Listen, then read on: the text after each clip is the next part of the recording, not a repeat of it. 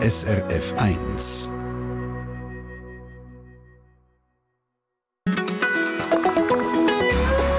SRF 1 Sie sind zwar noch da, aber irgendwie gleich weg. Menschen mit Demenz. In der Schweiz leben schätzungsweise gegen die 150.000 demenzkranke Menschen. Jedes Jahr kommen gut 32.000 Neuerkrankungen dazu.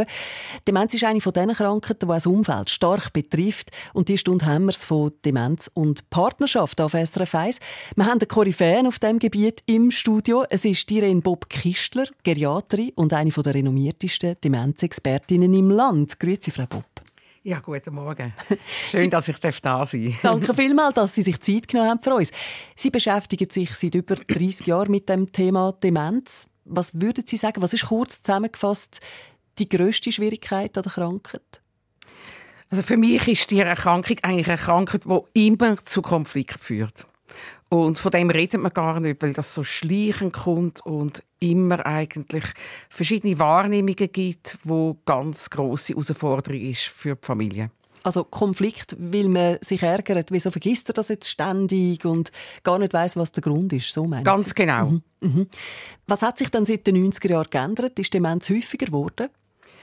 Ja, die Lebenserwartung hat zugenommen seit den 90er Jahren und der grösste Risikofaktor ist ganz klar das Alter. Wegen dem hat Demenz zugenommen, die Häufigkeit, aber nur alterskorreliert. Mhm.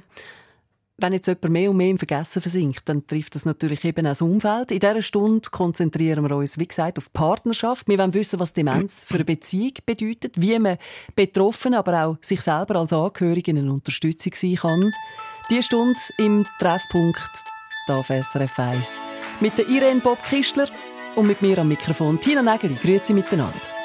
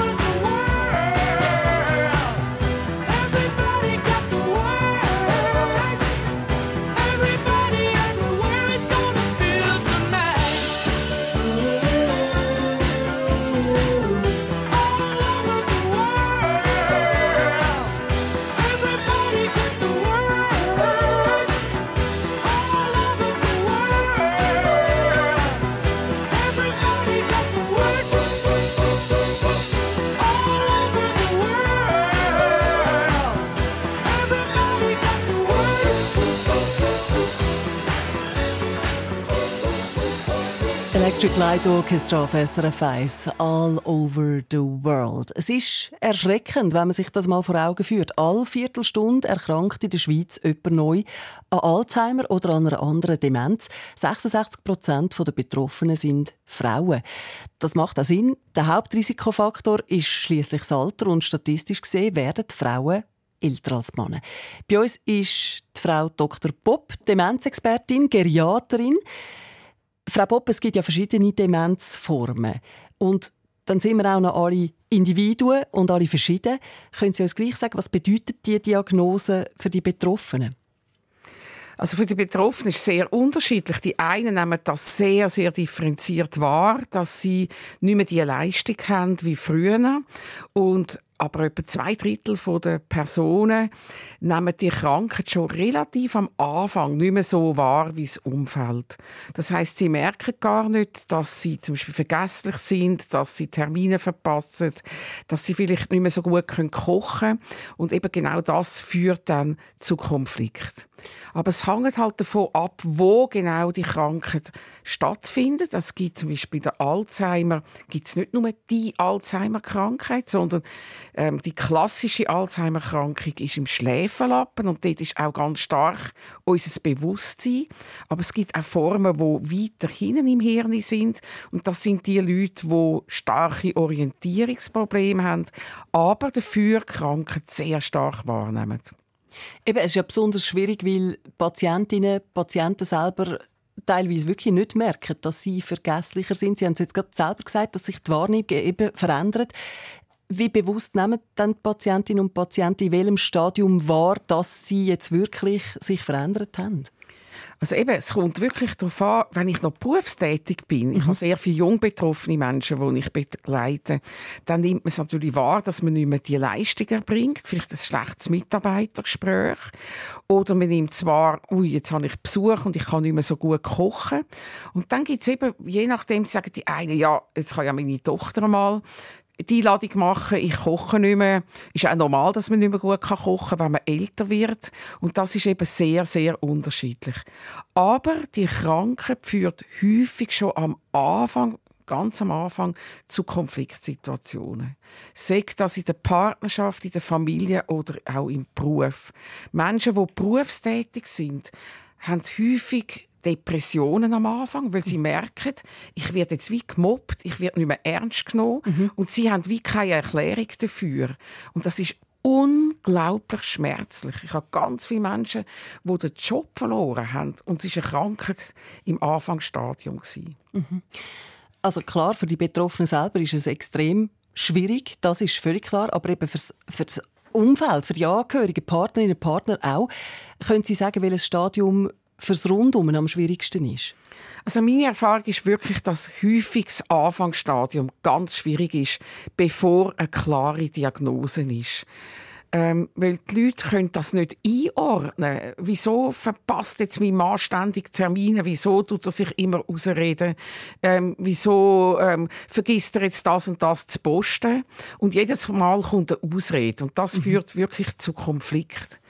Aber ich habe natürlich auch Angehörige, die vor allem spätere Stadien, so das Eintauchen in ins Vergessen, wie ich sage, ähm, wo sie wirklich in einer ganz anderen Seinsebene sind, wo ab dem Stadium total verzweifelt oder das Nächte so unruhig sind, das Umwandern von den Menschen mhm. und wirklich das völlige Verlieren von der Person. Jetzt haben wir es ja in dieser Stunde vor allem auch äh, von der Partnerschaft und der Demenz, wenn in einer Beziehung jemand krank wird. Was bedeutet das fürs Miteinander? Wie verändert sich dann die Rolle in einer Beziehung? Sehr häufig ist am Anfang halt schon die Kommunikation nicht mehr die gleiche. Ich kann zwar mit meiner Partnerin, Partner noch reden, aber wenn man merkt, es wird oberflächlicher und so die tiefen Gespräche sind nicht mehr möglich. Und das ist ja eigentlich das, was eine lange Partnerschaft auch prägt. Ich habe Gespräche, ich habe auf Vergangenheit Zugriff.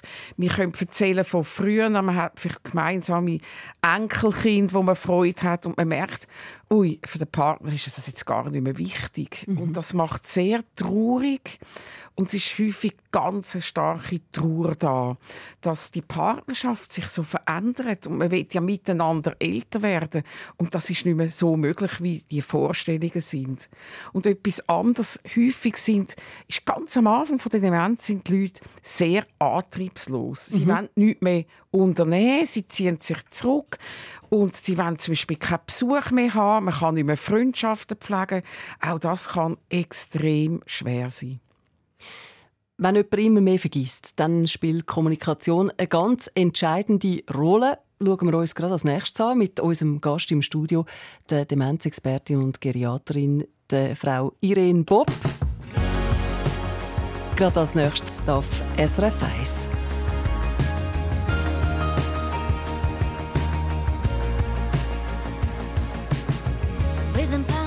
Ascending chords are all A voice that tells me I can't dance won't disappear. Seconds are making my heart and my head go ba-dum, ba-dum, ba-dum. Having you here makes that all go away. It's amazing how you dance, it's never a lie. Picking out imperfect steps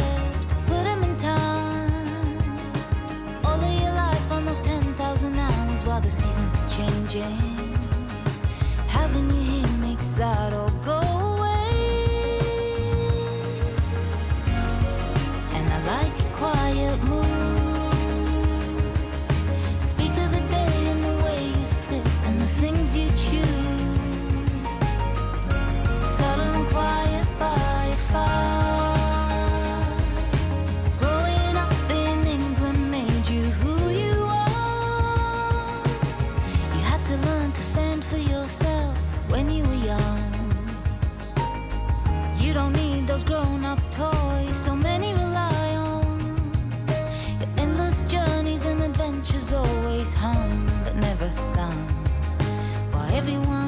their names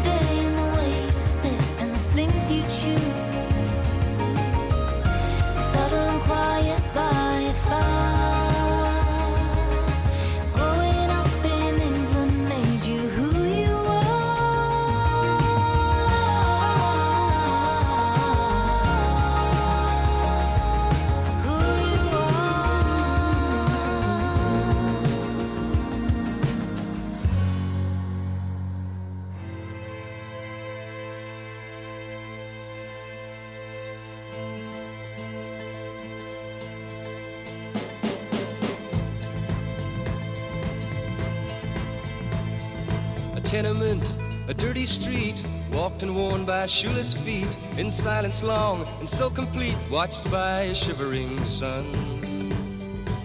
Old eyes in a small child's face, watching as the shadows race through walls and cracks and leave no trace, and daylight's brightness shine.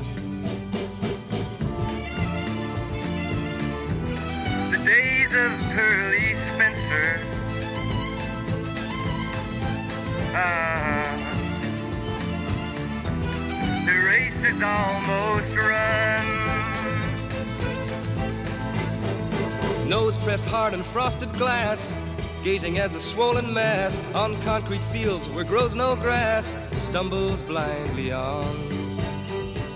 Iron trees smother the air, but withering they stand and stare through eyes that neither know nor care where the grass is gone.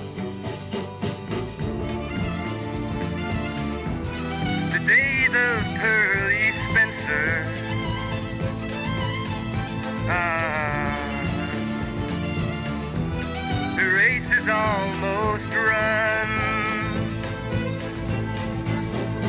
Pearly, where's your milk white skin?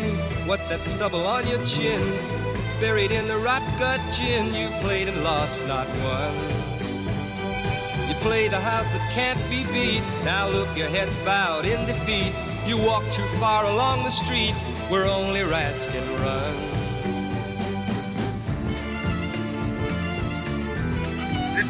Days of Pearly Spencer. Ah, the race is almost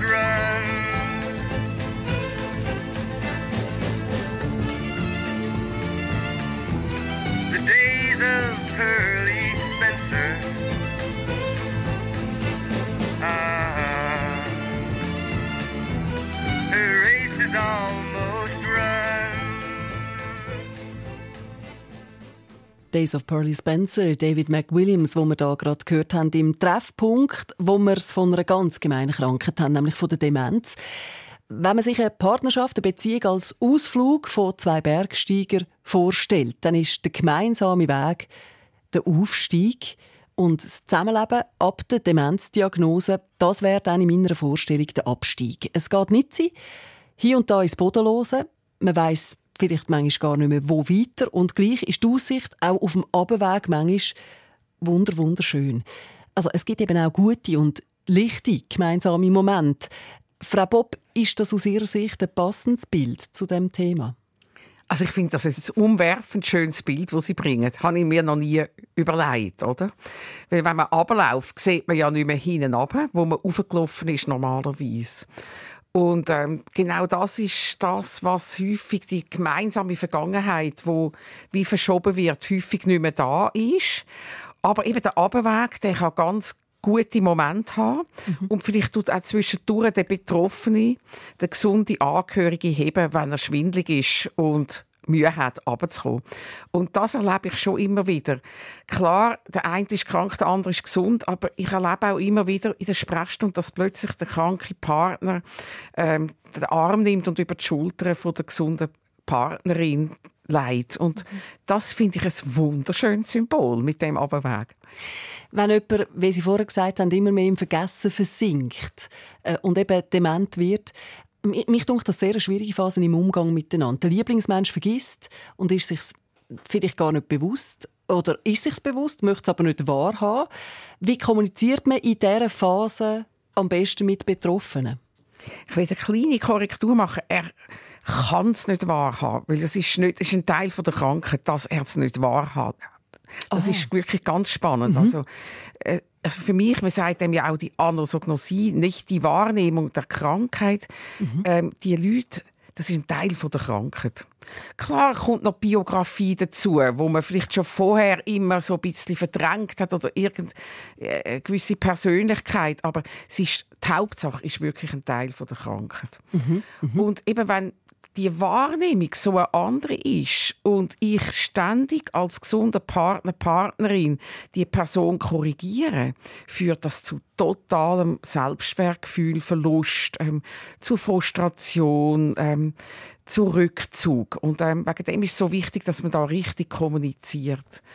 Zum Beispiel, wenn eine Frau sagt, ähm, ich koche jeden Tag ganz, ganz gut, oder? Und, ähm, und dann kommt die Tochter und sagt, nein, du kannst doch überhaupt nicht mehr kochen. Schau doch mal den Kühlschrank an, der ist voller verrotteten Sachen, oder? Und äh, das stimmt. Aber wenn ich würde sagen, du, du bist immer die beste Köchin gewesen. Wenn ich heimgekommen bin aus der Schule, ist immer das warme Essen da gewesen. Ich- Wie gern erinnere ich mich an die Zeiten, wo ich Kind bin. Dann lüge ich nicht, sondern ich tu die Frau wie spiegeln in dem, wo sie ist. aber jetzt ist es nicht mehr so. Und dann kann man anhängen, aber heute mache ich mir Sorgen um dich. Mhm. Ich merke, du hast abgenommen. Es ist nicht mehr so wie früher. Dann konfrontiere ich sie nicht mit der Krankheit, sondern ich gehe ein auf die Emotion.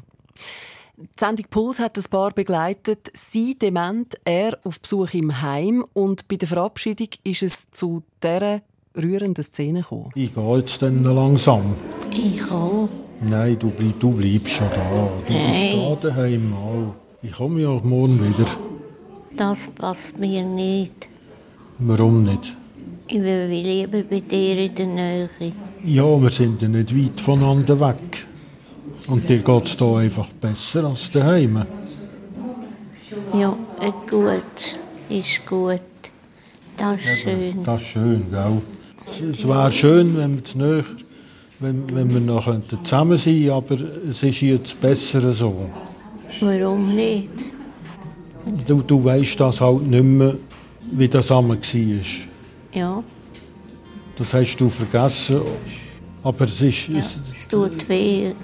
Da. ja, ich, verste, ich verstehe dich schon. Aber es ist besser für uns beide. Das geht halt nicht. Nein.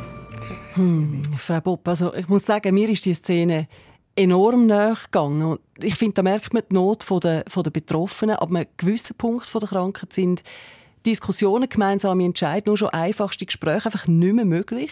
Also eigentlich all das, was ja eine Beziehung ausmacht.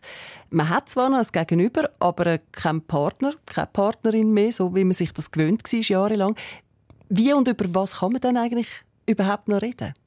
Ich will noch ganz kurz auf die Szene zurückkommen. Also ich finde, er hat das unglaublich empathisch gemacht und zwischendurch hat sie ja gewisse Sachen nicht verstanden, aber sie hat trotzdem klare Momente gehabt. Und es ist gut so, sagt sie plötzlich.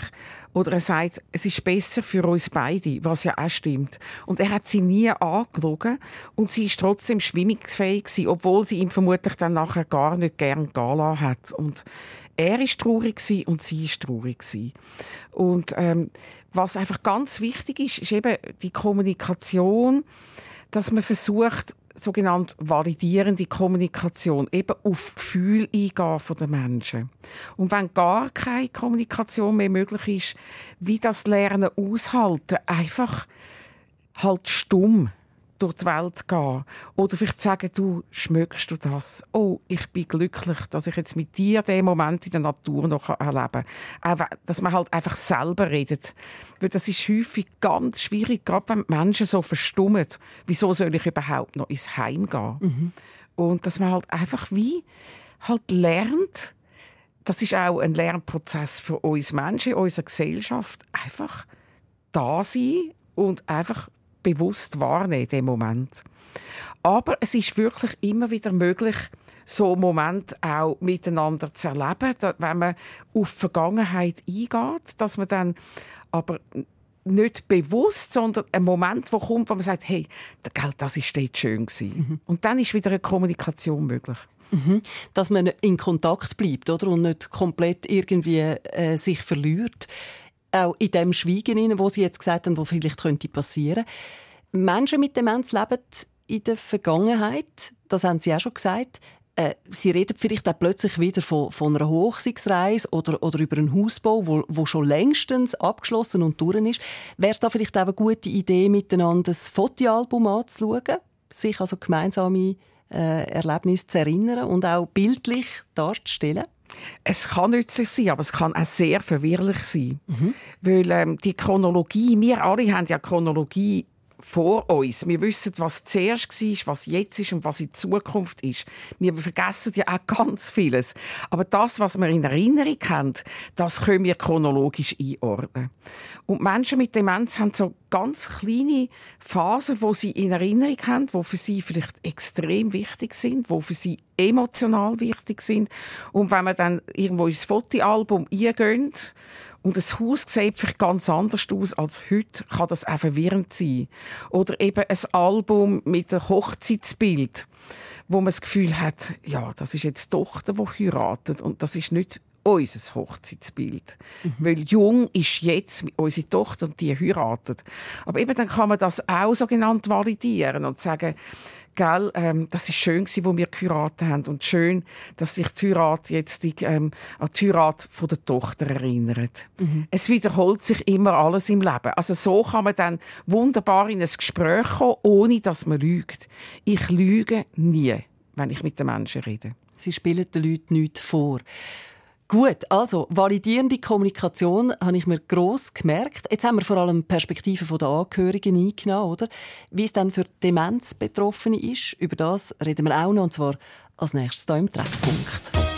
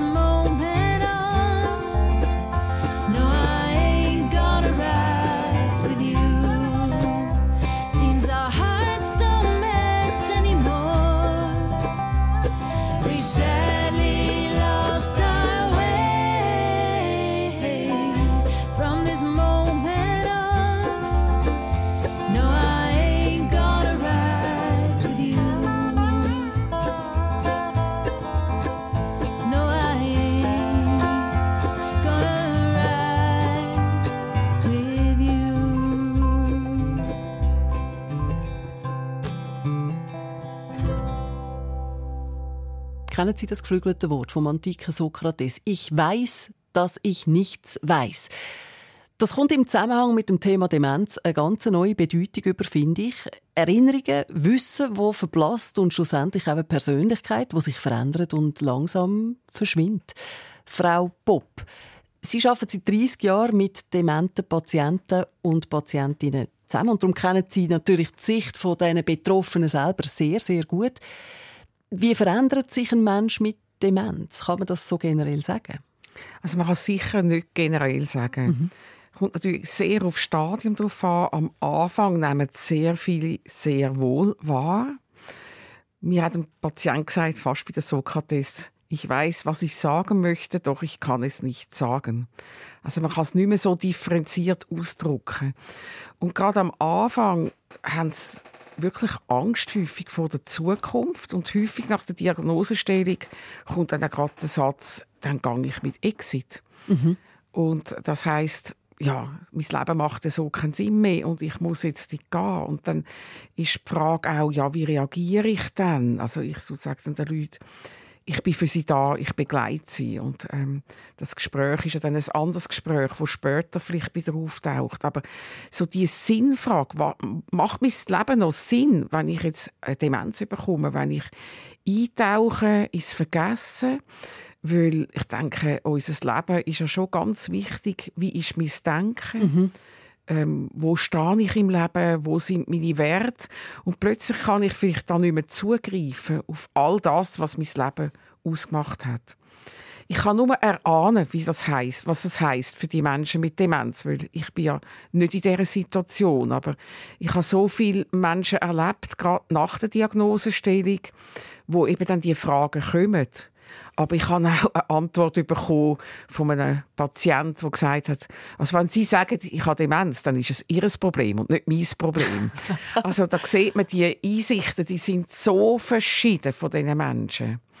Aber der Anfang ist sicher eine der grössten Herausforderungen.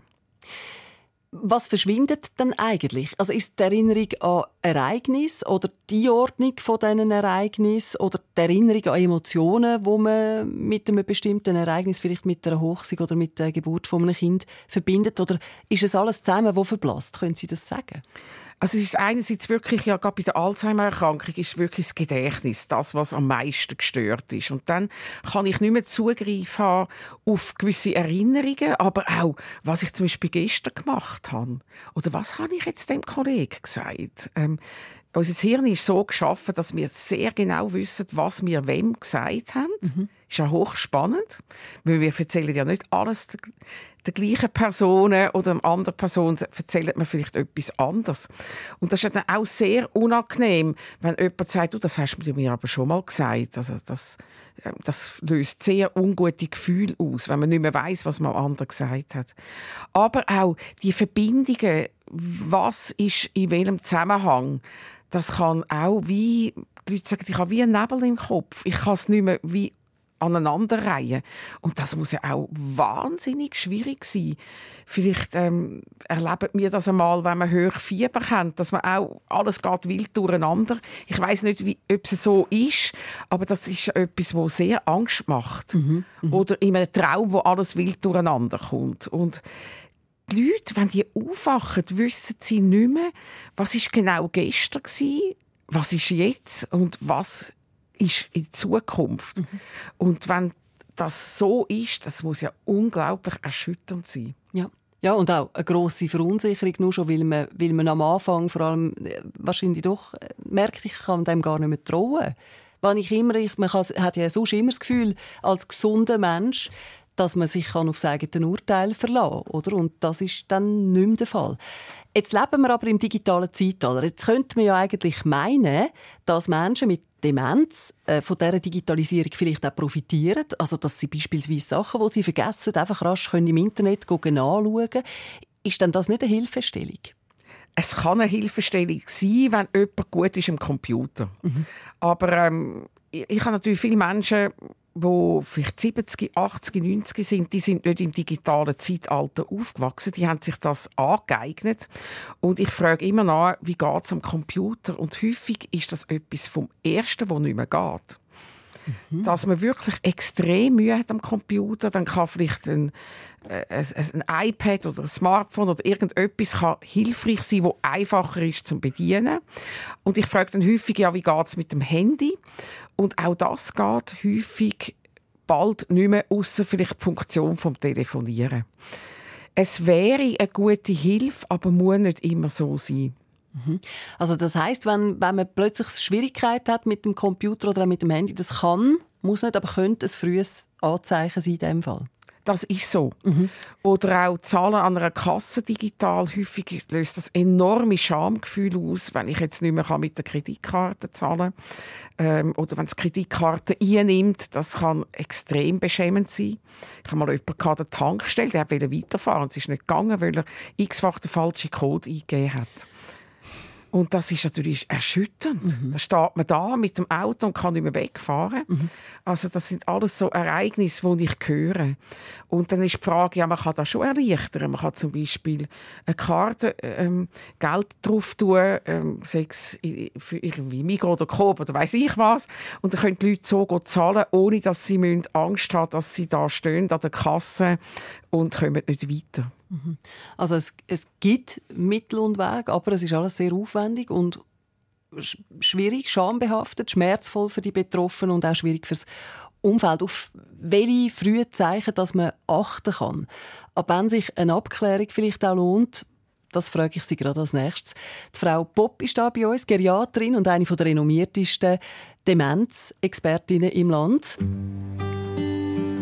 Noch bis am 11 Uhr. Da auf SRF 1 im Treffpunkt.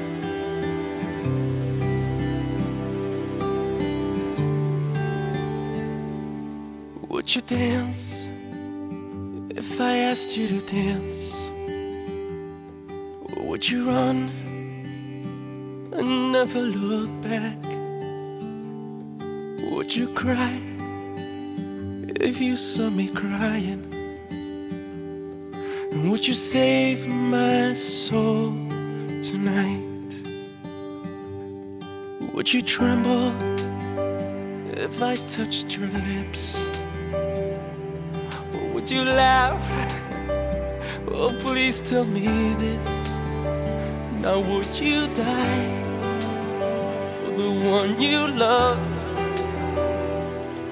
Hold me in your arms tonight. I can be your hero, baby. I can kiss away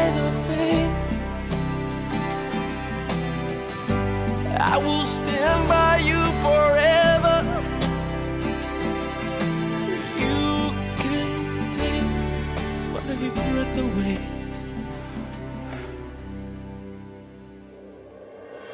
Would you swear that you'll always be mine? Or would you lie? Would you run and hide? Am I in too deep? Have I lost my mind?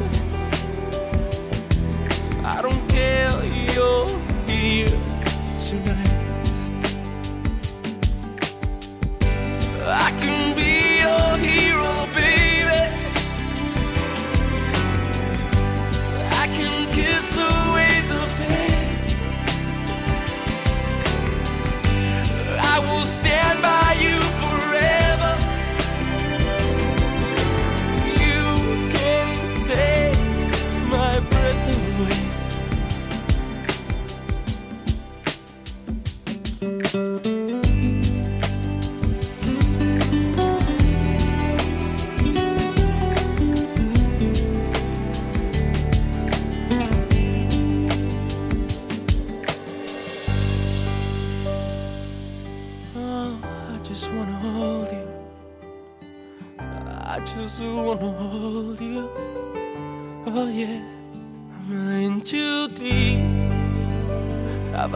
smile.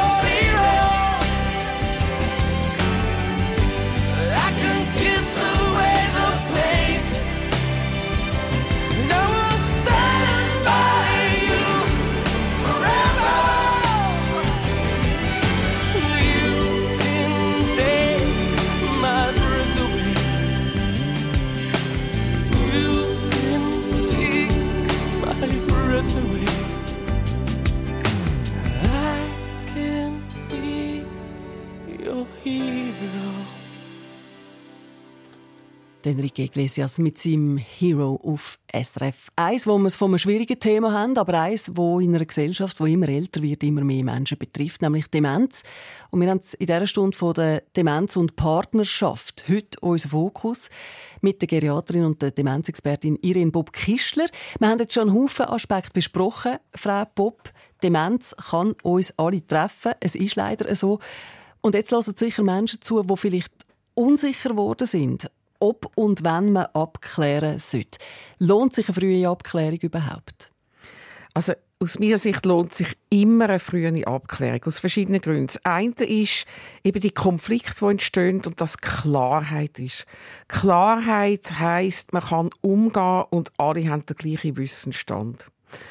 Wobei häufig Betroffene sich gegen eine Abklärung wehren, weil sie ja gar nicht so die Symptome wahrnehmen. Aber das Zweite ist, es gibt ja nicht nur die Alzheimer-Demenz.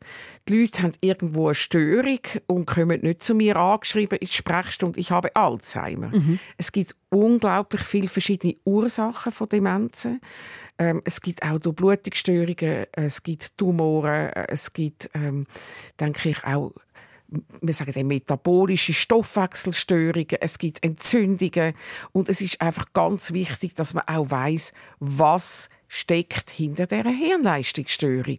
Und unter Umständen kann man auch mal etwas behandeln. Ich hatte zum Beispiel mal eine Person, gehabt, die unter Alzheimer gelaufen ist und sie hat äh, Borreliose gehabt nach einem Zeckenstich. Und nach dieser Behandlung ist es dieser Person so viel besser gegangen. Also das denke ich, man muss Klarheit haben und eine klare Diagnose. Wir sind ja alle auch mal mehr und mal weniger vergesslich, oder? Das heißt noch lange nicht, dass man eben dann gerade dement ist oder auf dem Weg dorthin. Auf welche Zeichen kann man achten und ab wann ist wirklich Zeit, um es abklären zu lassen? Also ich denke eben, Vergesslichkeit gehört, zu den Menschen und je älter wir werden, desto vergesslicher werden wir. Also vor allem das Namensgedächtnis nimmt ganz klar ab und da gibt es auch Studien, die das zeigen. Unsere Hirnleistung ist eigentlich am besten so mit 30, 35 können wir lernen, was wir wollen. Es geht alles in den Kopf, hier auch schon von zwischen 20 und 30. Und dann nimmt das ab, das Namensgedächtnis. Und sobald aber Probleme im Alltag auftreten, dann ist es ein Warnzeichen. Ich habe plötzlich Mühe, eben meine Rechnungen zu machen. Ich vergiss immer wieder Termin. Ein, jeder kann mal einen Termin vergessen, oder? Ich werde darauf hingewiesen von anderen. Hey, du sagst du mir ja schon, was ist eigentlich mit dir los? Du bist plötzlich so anders geworden. Ich finde, dann ist der Moment, dass man sich abklären lassen Was tut Ihrer Erfahrung nach Angehörigen gut, aber auch Betroffene? Könnten Sie uns da noch ein paar konkrete Tipps mit auf den Weg geben? Also einerseits eben, dass man lernt, miteinander gut umgehen, trotz allem Schweren. Dass man gute gemeinsame Momente hat. Ähm, wirklich, das ist ganz wichtig. Das Leben besteht ja dann nicht nur aus der Demenz, sondern dass man wirklich auch miteinander gute Momente hat in der Familie, in der Natur oder irgendwo. Und was wahnsinnig gut tut, ist Musik. Man weiß, Musik ist eigentlich ein Elixier fürs Hirn und das musikalische Gedächtnis bleibt bewahrt. Da gibt es Studien, die zeigen, dass zum Beispiel die Alzheimer-Erkrankung wirklich in dem Teil vom Hirn, wo das musikalische Gedächtnis ist, kein Amyloid ist. Hochspannend. Und die Musik tut ja auch Emotionen wachrütteln und Musik hilft uns, dass unser Gedächtnis wieder wach wird wenn wir einen Song singen nur vorsagen, geht das ja fast nicht. Sobald die Melodie kommt, haben wir den Text dazu. Und das kann man wirklich nutzen. Wegen dem bin ich so glücklich. Es gibt jetzt neu einen Chor für Menschen mit und ohne Demenz in der Stadt Zürich, wo der Organist und Chorleiter auf mich zugekommen ist und wir haben das können miteinander aufbauen. Es ist so beglückend, wenn dort zum Beispiel Menschen mit Demenz mit ihren Angehörigen singen. Oder auch mit nicht Betroffenen. Es hat jetzt immer mehr Leute vom Quartier Wipkingen, die dort mitsingen. Inklusion in die Gesellschaft. Das ist doch ein schönes Schlusswort. Danke vielmals, haben Sie sich Zeit genommen, Frau Bob, und äh, weiterhin alles Gute. Danke vielmals für Ihre Tipps. Und wenn Sie an diesem Thema noch weiter interessiert sind, in der Fernsehsendung Sternstunde Philosophie gibt es eine Gesprächsrunde, wo Irene Bob übrigens zusammen mit dem Philosoph äh, Michael Jungert im Gespräch mit der Moderatorin und Redaktorin Barbara Bleisch über Demenz redet. Es geht unter anderem um die Frage, wer wir sind, wenn wir nicht mehr denken, uns erinnern und reden können. Das Gespräch findet Sie online bei uns srf1.ch. Und ich finde das sehr einen schönen Abschluss, der Song, der jetzt kommt. «Dance Me to the End of Love», der Leonard Cohen mit Jennifer Warnes.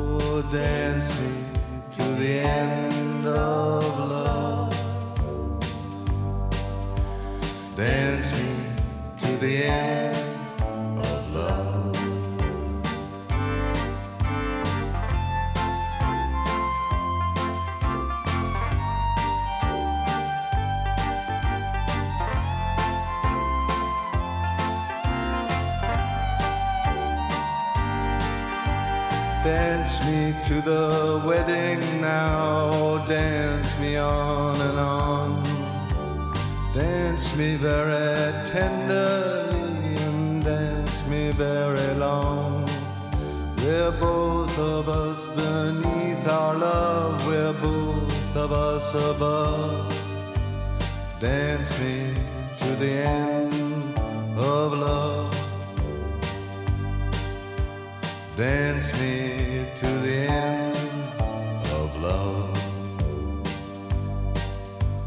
Dance me to the children who are asking to be born. Dance me through the curtains that our kisses have outworn. Raise a tent of shelter now, though every thread is torn. Dance me to the end